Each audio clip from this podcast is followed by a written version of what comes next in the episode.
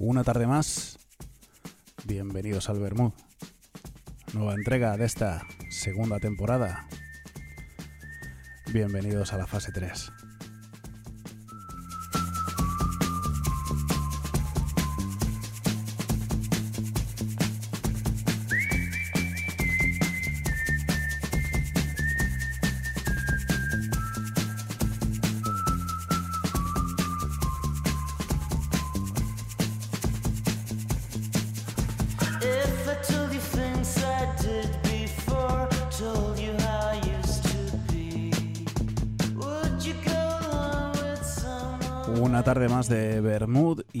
Tarde en la que estamos más cerca de esta llamada nueva normalidad. El invitado de hoy es un invitado para mí y para la mayoría de la gente de mi generación, por algo que verán en breve. Muy especial, él es natural de Vigo y es actor de doblaje. Buenas tardes, Julio Lorenzo. ¿Qué tal? Buenas tardes, Luis. Un placer estar en, en tu programa. ¿Qué tal? Muy bien, ¿cómo estamos? Bien, bien, pues haciéndonos un poco a la, como tú decías, a la nueva normalidad, esta tan rara que nos, que nos ha tocado vivir. Y bueno, retomando un poco lo que es trabajo, vida normal y todas estas cosas, en principio, pues como todo el mundo, supongo. Decía hace un momento lo de toda esa gente de mi generación, porque Julio Lorenzo eh, os sonará a muchos por ponerle voz a personajes como Son Goku, al Inspector Gadget, eh, en varias películas ponerle la voz a, a Van Kilmer o a Kevin Costner, que se dice pronto. Y también a los que seáis eh, de documentales como yo, ha puesto la voz para documentales de Discovery Channel, eh, ha sido director de doblaje de Inside Job. Inside Job es este documental que fue premiado por la, por la academia con, con un Oscar. I Am Ali. Has hecho una, una barbaridad de cosas, Julio. Pero yo me remonto a ese año 1988, donde creo que tú decides eh, iniciar esta vida de, de actor de, de doblaje. No voy a decir doblador, que está mal dicho, y la Actor- gente dice actor de doblador. doblaje, sí. ¿Cómo y cuándo te viene esto, este gusanillo de convertirte en actor de doblaje, Julio? Pues la verdad es que fue muy curioso porque yo nunca había hecho nada, nada que tuviese que ver con el mundillo, no había hecho teatro, no había hecho radio, eh, absolutamente nada. Y bueno, lo típico, ¿no? Pues que sí, imitabas eh, las vocecitas en casa de los dibujos de aquella época, Marco, Heidi, eh, todos estos típicos de los 80. Pero bueno, no pasaba de ahí, ¿no? Como imagino que cualquier chaval de la época y de hoy en día. Pero bueno, pues después de un periplo así, después de acabar los estudios, la mili, etcétera, etcétera, pues por una casualidad eh, vi un día un anuncio un- en el periódico, eh, estaba buscando trabajo, vi un anuncio donde ponía algo así, a ver si lo recuerdo literal, porque tengo la imagen, pero, pero me cuesta ya esta edad. Pues ponía algo así como se necesitan voces de hombre eh, para curso de doblaje, para, no, para actor de doblaje y un teléfono.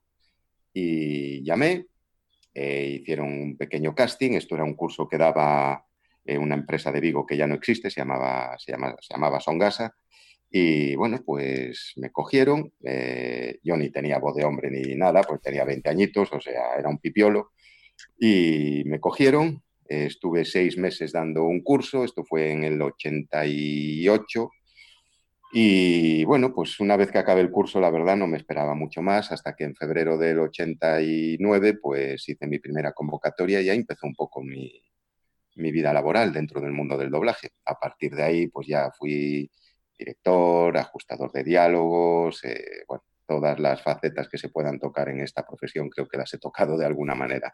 Y hasta hoy en día. Decía hace un momento, y lo acabas de decir tú, que también eres eh, director de doblaje.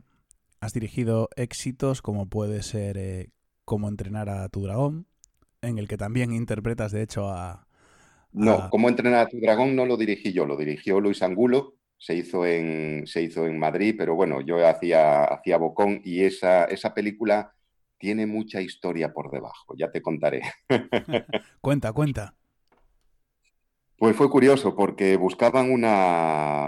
El, el personaje de Bocón es, eh, lo hace, la voz original eh, es un, bueno, un conocido eh, actor escocés que tiene un late night. Craig Y Ferguson. resulta que, claro, que- sí, Craig Ferguson, curioso, que después lo doblé también en persona en otra serie.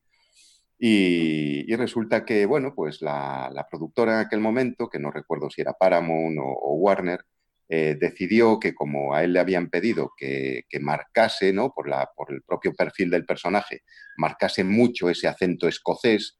Y bueno, yo no soy de inglés, yo soy más bien de francés, de la EGB.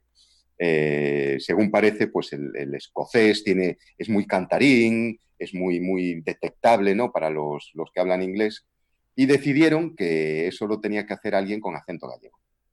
Entonces, pues bueno, ya conocía gente que trabajaba en Madrid, me conocían a mí, le dieron mi nombre, eh, José Luis Angulo se puso en contacto conmigo, me pidió una prueba, la aceptaron y allí me fui.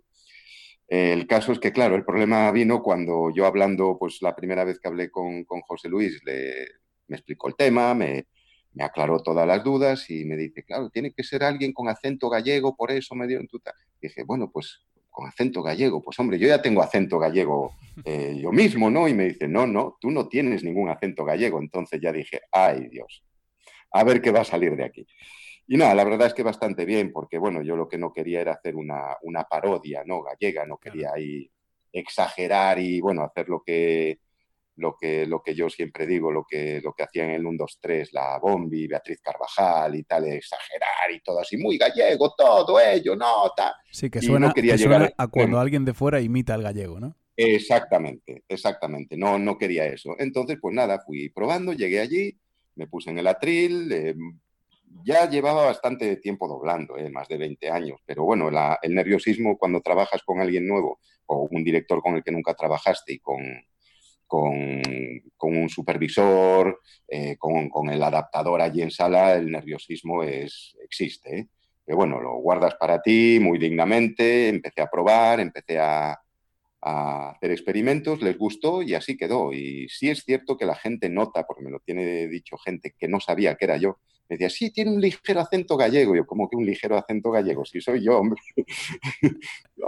y, y, bueno, y al, al, final el experimento resultó bastante bien porque hicimos la segunda parte, la última la hicimos hace muy poquito, el año pasado, que pusieron a, de voz invitada, creo que iba Melendi, que hacía el, al malo de la película. Y bueno, hasta aquí, porque creo que la saga ya acabó, ya no piensan hacer más, pero bueno, fue una experiencia bastante bonita que me abrió un poco las puertas de, de Madrid, después hice algunos otros trabajos allí con, con Eduardo Gutiérrez y, y, bueno, fue una experiencia bastante, bastante bonita, la verdad. Yo personalmente tengo que decir que eh, soy muy, muy, muy, muy, muy friki del, del, doblaje en general. Me he comido todos los documentales habidos y por haber, el voces en, en imágenes. Y mis amigos acaban hartos de mí porque cada vez que escucho una voz, yo les digo, este es el que pone la voz también a este, a este, a este, a este. Y, y me, sale, me sale automático. Y personalmente yo sí que te reconocí en, en Como entrenar a. Es una voz muy característica si has visto películas en, en la TVG o si recuerdas pues el, a Son Goku con otra entonación, pero al final lo que es la voz, el timbre de voz, se reconoce a Julio Lorenzo. Sí, eso, eso me lo dice mucha gente, ¿no? Que al final, bueno, tratas de enmascarar, de meterte un poco en el personaje, tal, pero al final eh, nosotros siempre ponemos algo de nuestro en el, en el actor o en el dibujo que, que doblamos, entonces es, es, inevitable. O sea, tal. de todas maneras, te diré que no hay mucha gente que me reconozca, ¿eh? porque tengo hecho la prueba de, gente que no me conoce, así en alguna reunión o tal, y dice, ah, ¿y tú a qué te dedicas? Pues me, no, me dedico a esto, ¿y qué hiciste? Ah, pues no te asocio, a ver, dime algo. Entonces sí que ya sí que ya reconocen, ¿no? Pero, pero así por timbre de voz normal, muy, po muy poquita gente me, me reconoce, he de decir. De hecho, hay bastantes películas que están dobladas eh, íntegras por, por estudios de doblaje gallegos y se reconoce muchísimo a, todos los todos los todas las voces que suenan en la película de que son de las hemos escuchado en series de la TVG en muchísimos sitios y dices todos los que doblan esta película son, son gallegos. Sí, sí. Eh, cada vez se trabaja más aquí en castellano desde hace ya bastantes años. Y, y bueno, al final, pues eh, es la gente que estaba hace años, algunos pues fueron cayendo, fueron dedicándose a otras cosas, gente nueva que fue entrando. eh, y al final, pues somos prácticamente los mismos que vamos renovando pues, con, con el tiempo, ¿no? Es lógico. Ahora mismo, pues yo antes cuando hacía chavalitos jóvenes de 18, 20, 25 años, ahora ni de broma, ahora ya me ponen señores mayores. No sé por qué lo harán, pero bueno. Y, y, y al final sí, somos bastante reconocibles. Lo que sí se hace cada vez más, mm, porque se, bueno, la, entrada del digital en, el, doblaje fue, fue todo un boom, fue todo un cambio. Y gracias a eso sí que se consiguió, eh, porque yo dirigí varias películas, así, que, así como no dirigí eh, Cómo entrenar a tu dragón, sí que dirigí últimamente una que seguro que te sonará, que es Space Forces, que la acaban de estrenar en Netflix. Y, esa serie, por ejemplo, está hecha a medias entre Barcelona y Vigo. O sea, los cuatro protagonistas, Steve Carell, John Malkovich, Lisa Kudrow, eh, y el otro, pues no me acuerdo cómo se llama. Eh, esos están hechos en Barcelona, son voces asignadas, y el resto eh, lo hicimos aquí en Vigo. Entonces yo estaba ahí un poquito de director de guardia, no pendiente del teléfono durante la pandemia y el confinamiento, para que los actores de Barcelona pues preguntasen cualquier duda, eh, cualquier aclaración, algún problema con, con, nomenclatura de nombres, cualquier cosa para, para, poder indicarles, porque bueno, al fin y al cabo, pues era el director y el ajustador del diálogo, ¿no? Y eso es lo que nos permite últimamente, que, que, que se puedan hacer ciertas colaboraciones entre estudios, de manera que, pues, hombre, se puede hacer algo en Vigo, en Santiago, en Coruña, incluso en Valencia, en Sevilla, y pues algún personaje asignado, o lo que decida el estudio, la productora en cuestión, la mayor, pues se hace en Madrid, Barcelona. Es lo que nos permitió el digital y cada vez se lleva, se lleva más eh, esas, esas colaboraciones. Te tengo, es una pregunta obligada, Julio. Te tengo que preguntar por un personaje de todos los que hayas hecho a lo largo de tu carrera al que le tengas especial cariño. Pues yo creo que está claro, ¿no? O sea, especial cariño le tengo a, Son Goku porque fue un poco el que el personaje que me dio la oportunidad de, de, de crecer en esta profesión. Yo hasta que, que cogí a Son Goku, a ver, ya tenía un bagaje de tres, cuatro, casi cinco años de, en doblaje, pero bueno, eh, aunque sí había hecho ya algún protagonista, ya tenía asignado a Val Kilmer en La Gallega, lo había hecho en Willow, etc. Eh, no tenía así un personaje de, digamos, de peso y sobre todo de, capítulos, ¿no? Y pues fue una casualidad porque yo ya estaba participando en, Dragon Ball, estaba haciendo otro personaje, se llamaba Yaji, y un día me llama el director, Antón Pazos, al que le estaré eternamente agradecido, me llama, me lleva al estudio, me sube allí a su, a su despacho, donde él tenía allí los, el, el vídeo, el Betamax, donde, donde de los repartos, y me dice, mira esto. Yo me quedo allí viendo y de repente el susto fue tremendo, porque ves a Son Goku, pero de mayor, y Dios, ¿qué pasó ahí? Me dice, que acaba de medrar, Evalo Facerti. O sea, mmm, creo que los gallumbos se me cayeron al suelo en ese momento. No, sobre todo porque, bueno, sabía que, que Tonia Fuentes, que era quien lo hacía de pequeño y después siguió haciendo a mis hijos, a, a, los hijos de Son Goku, eh, eh, tenía un trabajo detrás muy, muy importante de, de, de, de adaptación y de, darle un perfil muy gallego a ese, a ese personaje. Y, muchas veces me preguntan si qué puse yo en Son Goku y tal. Yo realmente puse eh, el estilo que seguía Tonia Fuentes para no perder pues ese hilo ¿no? de, de, del personaje. Creo humildemente que lo conseguí.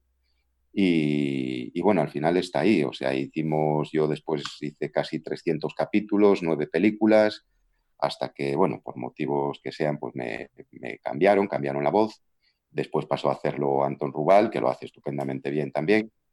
Y es evidentemente el personaje al que más cariño le tengo, por, lo que significó además para, para muchas generaciones de, de, de, chavales y no tan chavales en Galicia, que, que yo sé perfectamente porque me lo comentaban, que incluso había padres de chavales de aquella cuarenta y pico, ahora ya jubilados, que, cuando me veían me preguntaban, oye, ¿cómo sigue? ¿Y quién gana el combate? ¿Y quién tal? ¿Y qué le pasa este? Y tal. Y yo decía, hombre, a ver, no tendrás cosas mejores que ver eh, que estar ahí.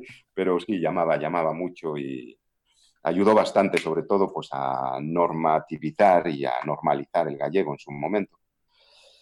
Y bueno, a que la televisión de Galicia pues tuviese una audiencia ahí de chavales jóvenes que, que, se engancharon bastante a esa serie y a otras como Arale, etcétera, etcétera, eh, Doctor Slump y todas esas series que, que, que, fueron producto del Chavarín y que la verdad creo que se perdieron y que es una pena que eso una no pena. Eh, ¿Fue, ¿Fue tal éxito el doblaje que hicisteis en, en Dragon Ball que cuando la serie volvió con Dragon Ball GT, Dragon Ball Super, no recuerdo ahora qué saga, y el, GT, GT. GT, y el doblaje era otro, la gente eh, se, se, alzó, se alzó en contra, con todo el respeto del mundo, a los, a los nuevos actores de doblaje, porque querían escuchar a, al Goku que hacía Julio Lorenzo. Es que a ese, a ese Sí. nivel de éxito llegó vuestro doblaje de Dragon Ball.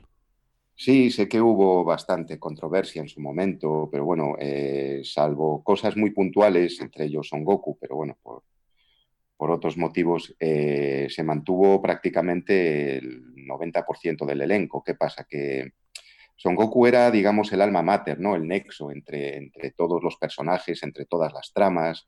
Y aunque sí, había capítulos que prácticamente ni salía. De hecho, siempre me, me preguntan, ¿cuántas veces moriste ahí en, en, Dragon Ball? Mira, no lo sé. Yo moría y resucitaba cada dos por tres.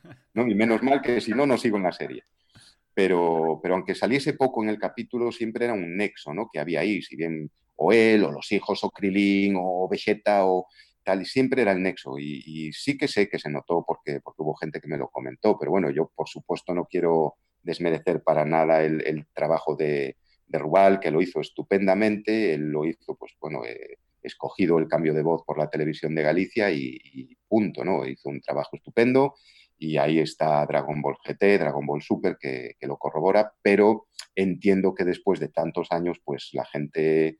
Eh, cuando llega una nueva tanda, una nueva serie, aunque realmente Dragon Ball GT, por lo que dicen los expertos, que yo ahí no estoy muy puesto, no era realmente japonesa, era americana. Compraron los derechos, eh, contrataron a los dibujantes y perdió un poquito de lo que era la esencia de Dragon Ball.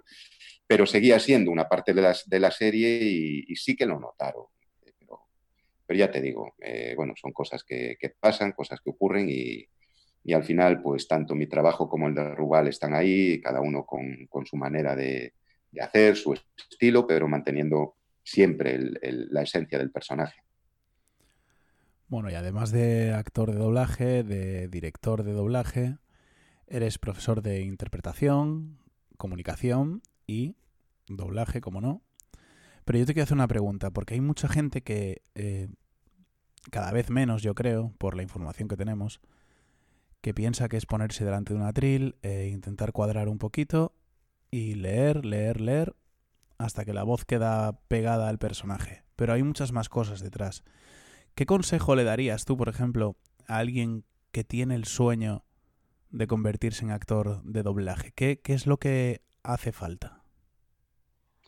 Pues es complicado porque porque de la misma manera que yo soy el ejemplo de alguien que nunca ha estado, nunca previamente estuvo en contacto con, con nada relacionado con el doblaje, como puede ser pues, locución de radio, teatro, etcétera, etcétera, eh, sí que hubo gente que, que, previamente tenía cierta, cierta experiencia en esos campos. Y de la misma manera que hubo gente que sin tener experiencia no, no consiguió salir en esta profesión, eh, también hubo gente que teniendo experiencia tampoco consiguió salir. Entonces, eso me lleva a una conclusión, ¿no? Y sobre todo después de estar dando ya de hace casi 10, 12 años que, imparto cursos de doblaje y de, y de, oratoria, que realmente no hace falta nada concreto para ser actor de doblaje. Esa es la realidad. Lo que sí hace falta es eh, pasar por un curso de los diferentes estudios, eh, que te enseñen lo mejor posible, eh, que trabajes en, que, que, hagas el curso en un estudio que tenga, que, que, esté en activo y que esté funcionando para ver cómo es el día a día de esta profesión y a partir de ahí ver cómo se te da, porque muchas veces pensamos no servimos para esto, va, me voy a meter así en plan hobby y resulta que, que se te da bien. O incluso al revés, podemos pensar, Buah, yo esto soy un crack, seguro que lo hago y resulta que llegas allí y aunque no hay público, el micro impone. Y no, no es un set de rodaje donde haya iluminadores, microfonistas, no, pero el hecho de estar allí en una sala con un director que, que te está escrutando, te está eh, diciendo cómo tiene que ser la interpretación, presionando en la sincronía es, y, tener el micro delante, eso impone muchísimo.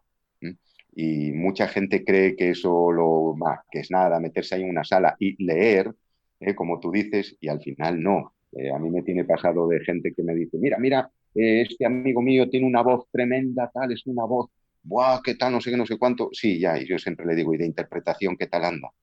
Porque la voz es importante, pero cada vez es menos importante. Y ahora mismo, haciendo así un cálculo muy por encima, es entre un 20 y un 40% de la profesión. El resto eh, es interpretación, ¿eh? es modulación de voz, es proyección, es dicción. Hay, hay muchas facetas que, que, se enseñan en un curso de doblaje y que la gente se cree que las tiene. Incluso tengo alumnos que me tienen dicho, yo tengo una dicción perfecta, los pones delante del micro y les enseñas todos sus demonios y no se lo creen, ¿no? Pero, pero bueno, por resumir un poco, en realidad no hace falta nada y el consejo que daría a cualquiera es que se atrevan, que prueben y que en función de cómo se sientan eh, haciendo el curso y cómo se sientan con, con, los profesores que les den el curso, pues que ellos decidan si continúan o no, porque desde luego es una profesión muy dura. Eh, yo siempre digo que en esta profesión o te mueres de hambre o te mueres de sueño y es muy de altibajos, eh, cada vez está más desprofesionalizada, tienes que buscarte un segundo trabajo de apoyo, sobre todo la gente nueva que entra, y es, es muy dura la, la, entrada. Y si tienes la suerte de estar en el momento justo, en el lugar adecuado, pues puedes continuar, si no te quedas fuera como el 98% de las personas que hicieron, que hicieron cursos, ¿no? Ese es básicamente el consejo, pero vamos, que al que le guste, que lo intente, eso que no lo dude porque nunca se sabe. Pues nos veremos pronto, seguro, Julio. Ojalá, a ver si es cierto. Tengo ganas de tenerte en mis manos. A ver, a ver para, cómo reacciona. Para modularme, nunca mejor dicho. Sí, sí, te advierto que me ponen fama de duro, ¿eh? No, yo creo que no lo soy, pero me ponen fama de duro en, en las clases. Pero bueno, eh, yo mi objetivo desde que empecé a dar cursos es eh, plantarle la, realidad de esta profesión a los alumnos, no, no engañar a nadie decirle lo que es esto y lo duro que, que es tanto entrar como, como mantenerse. Entonces, eh, como tal, yo, yo afronto esa, esos cursos y esas clases y, y bueno, eh, aunque está mal que lo diga, de broma, evidentemente, algún, algún borrador ha volado por la sala y algún, algún bolígrafo, siempre broma, no mate a nadie, eh, pero, pero sí que, que tengo fama de, de, de, ser bastante duro. Pero bueno, al final eso creo que siempre ayuda al, al alumno para, para que se ponga un poco las pilas y se, el reto se lo marque bien marcado y si quiere hacerlo, realmente va a hacerlo y lo va a conseguir. Pues tomo, tomo nota de todo, de todo el consejo. Te voy a poner una canción ahora, Julio, de un paisano, de un, bueno, un poquito más al norte que nosotros, de Coruña. Él es Soel López y canta en nuestra anosa preciosa lengua a Serea y o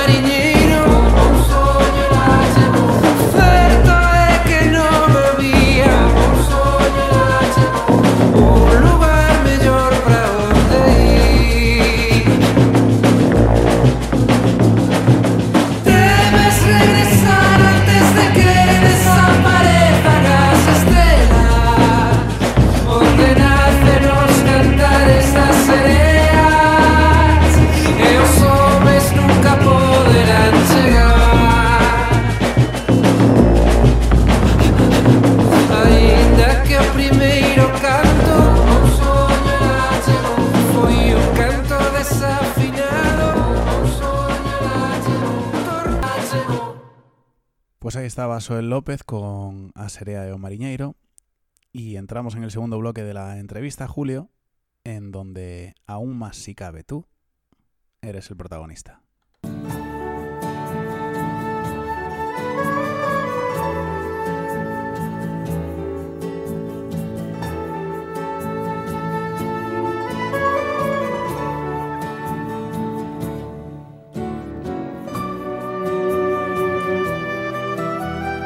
Sabrás, Julio, este confinamiento nos ha traído pues eh, nuevos proyectos eh, y sobre todo lo que ha traído son muchísimos nuevos chefs a este mundo.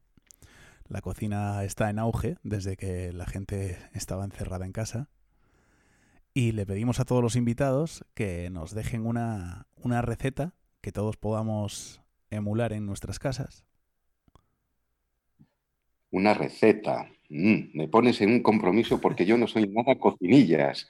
Eh, soy muy buen pinche de cocina, pero co- cocinillas no. Pero mira, eh, pues precisamente justo antes del confinamiento, que después apliqué, evidentemente, había demasiado tiempo. eh, un día paseando por, Vigo, pues fui a un sitio, nos pedimos una- unas tostas, me quedé con la tosta, estaba buenísima y dije, esto lo puedo hacer yo en casa. Y efectivamente, no es que me saliera igual, me salió incluso mejor. Y es, es una receta muy sencilla, que es eh, coger una, una rebanadita de, de pan. eh, yo normalmente lo, lo hago con, con pan de boya, de, espelta o algo así que sea más sabrosito que el normal. Eh, lo calientas un poco, lo pones en la sartén o bien en una tostadora y después compras rulo de cabra, importante, eso es lo que le da el toque. Compras rulo de cabra, lo, se, se corta así como mm, algo menos de un dedo. No más fino porque se deshace y no muy gordo porque entonces en el siguiente paso no, no se consigue hacer. Algo, men- algo menos del, del ancho de un dedo. Eh, cortas una rodajita, eh, calientas una sartén bien caliente, ya tienes el pan preparadito caliente previamente. Eh, cuando la sartén está bien caliente, pones el rulo de cabra encima y es prácticamente vuelta y vuelta. O sea, eso en dore, 15 ¿no? segundos, exactamente, para que quede así ni líquido ni. porque se deshace muy rápidamente, además, lo comprobé. El, el primero fue un fracaso estrepitoso. Eh, entonces, ni líquido ni, ni, bueno, ni esa solidez que tiene el rulo de cabra, ¿no? Eh, ya te digo, 15 segunditos, lo pones de un lado, le das la vuelta, ¿eh? otros 10-15 segunditos, lo pasas a la, al pan y encima, ese es el toque, pones un poquito de cebolla caramelizada. Si no tienes cebolla caramelizada, un poquito de mermelada. Eh, recomiendo la de albaricoque o melocotón, que le da un toque especial. Y te tomas así eso, calentito con el pan y está buenísimo. Y se hace en nada, ¿eh? O sea, yo un par de veces que lo hice en el confinamiento, eh, pues era, hacemos la cena tal, venga, haz las, tostas. No, las tostas al final cuando tomemos el primer plato, porque es que si no, frías y ahí sí que ya pierde bastante. Ya te digo, tosta de rulo de cabra con, con cebolla caramelizada o en su defecto un poquito de, de mermelada de albaricoque o melocotón. En nada lo tienes preparado y es una salida estupenda y sales del paso en nada además. Matáchesme. El otro día estuvo aquí de invitado Julio eh, David Rodríguez. David Rodríguez, exjugador del Celta, Sí. actualmente jugando en el Racing de Santander, que otra vez le deseo mucha suerte para lograr esa ansiada salvación que tienen ahora en segunda, que juegan contra el Lugo el fin de semana. Y dejó esta pregunta para ti. Bueno, pues como está de moda preguntar qué has hecho este confinamiento, qué no has hecho, qué tal, preguntar qué es lo que más has hecho, has echado de menos en, en esta cuarentena. ¿Qué es lo que más has echado de menos en esta cuarentena? Eso es. Pues lo mío es muy sencillo. Echaba muchísimo de menos poder salir a, bueno, a media tarde, no, a última hora de la tarde y poder tomarme en cualquier sitio un vinito con una tapita. Eso es lo que más he echado de menos. Eso creo que lo hemos echado de menos todos. Y como no, Julio, eh, el próximo día habrá otro invitado o invitada aquí en el Bermud y estará a la espera de que tú le lances tu pregunta. Bien, pues como es obligado a hacer una pregunta, eh, y es algo que está últimamente de... Es un debate muy de moda ya desde hace tiempo y, y es referente a mi profesión. Al próximo invitado, la pregunta que le voy a hacer es, ¿qué opina del doblaje? ¿Doblaje o versión original? Es una pregunta cojonuda. Sí, porque está, está muy de moda el, Está, la versión está original subtitulado. Está bastante de moda, pero bueno, yo la verdad lo veo como un debate baldío, porque siempre digo, mira, eh, el que quiera versión original hoy en día, con darle un botoncito, mm, está resuelto, no hay que, que vilipendiarnos ni decir que mm, destrozamos las películas, eso no es arte, tal como he oído por ahí. No, le das a un botón y ya está, hombre, si no pasa nada, el que quiera escucharlo doblado y escucharnos a nosotros, estupendo, y el que no, pues que lo escuche en versión original con subtítulos que tendrá que ver la obra dos veces, para una para leer y otra para ver la obra. Pero bueno, oye, es lo que hay. Tanto el cine como las series de televisión, como cualquier programa, eh, tiene, es un abanico tan grande y el público es un abanico todavía aún más grande que todo tiene cabida. Efectivamente, efectivamente. Y más hoy en la era digital que puedes, ya te digo, con un simple botón decir, voy a dejar de escuchar a estos memos que no me gustan nada. Hasta lo puedes ver en alemán si quieres. Es que no, no, no, no hay. Si quieres, evidentemente. No hay límite prácticamente. Pues seguimos ahora, Julio, con la sección de los 5D. Y hoy queremos saber los 5 de julio. Una canción, September in the Rain. un equipo de fútbol, Pues evidentemente el Real Club Celta. una película, Una película, ahí ya me lo complicas más. Eh, te diría Cuatro bodas y un funeral. una serie de televisión Serie de televisión, me quedo con lo mío, Dragon Ball. y un libro. Eh, el guardián entre el centeno. Pues estos son los 5 de, de julio. Y nosotros para ir cerrando el programa, y así es lo último que te pido, Julio, que, que nos dejes una frase aquí que a ti te motive o una frase que utilices para motivar a los demás en, esa, en esos cursos que, que tú das, o simplemente una frase que a ti te guste.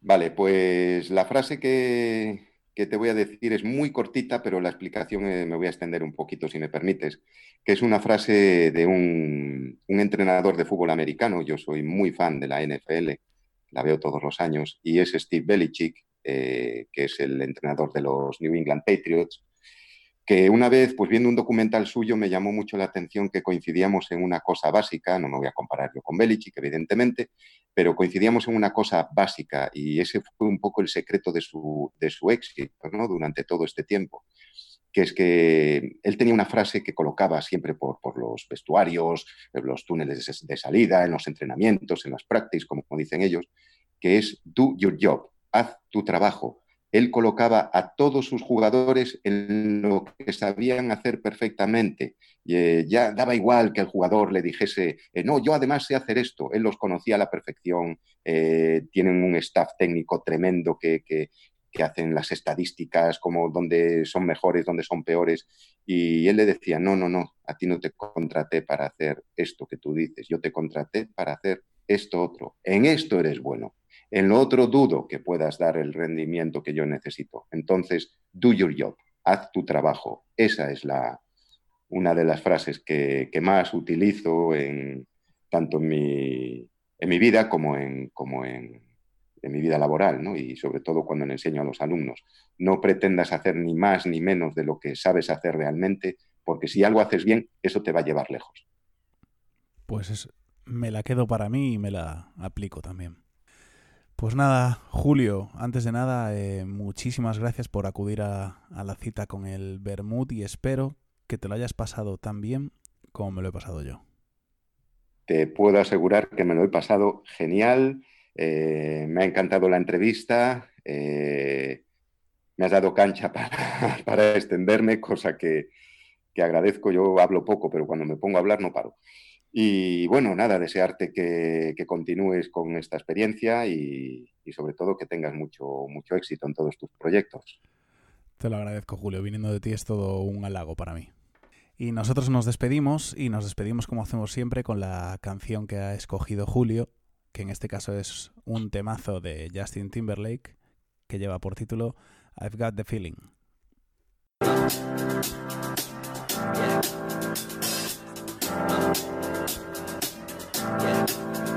I got this feeling inside my bones. It goes electric wavy when I turn it on. Off from my city, off from my home. We're flying up no ceiling when we in our zone. I got that sunshine in my pocket, got that good soul in my feet. I feel that hot blood in my body when it drops. Ooh take my eyes off of it, moving so phenomenally. You're more like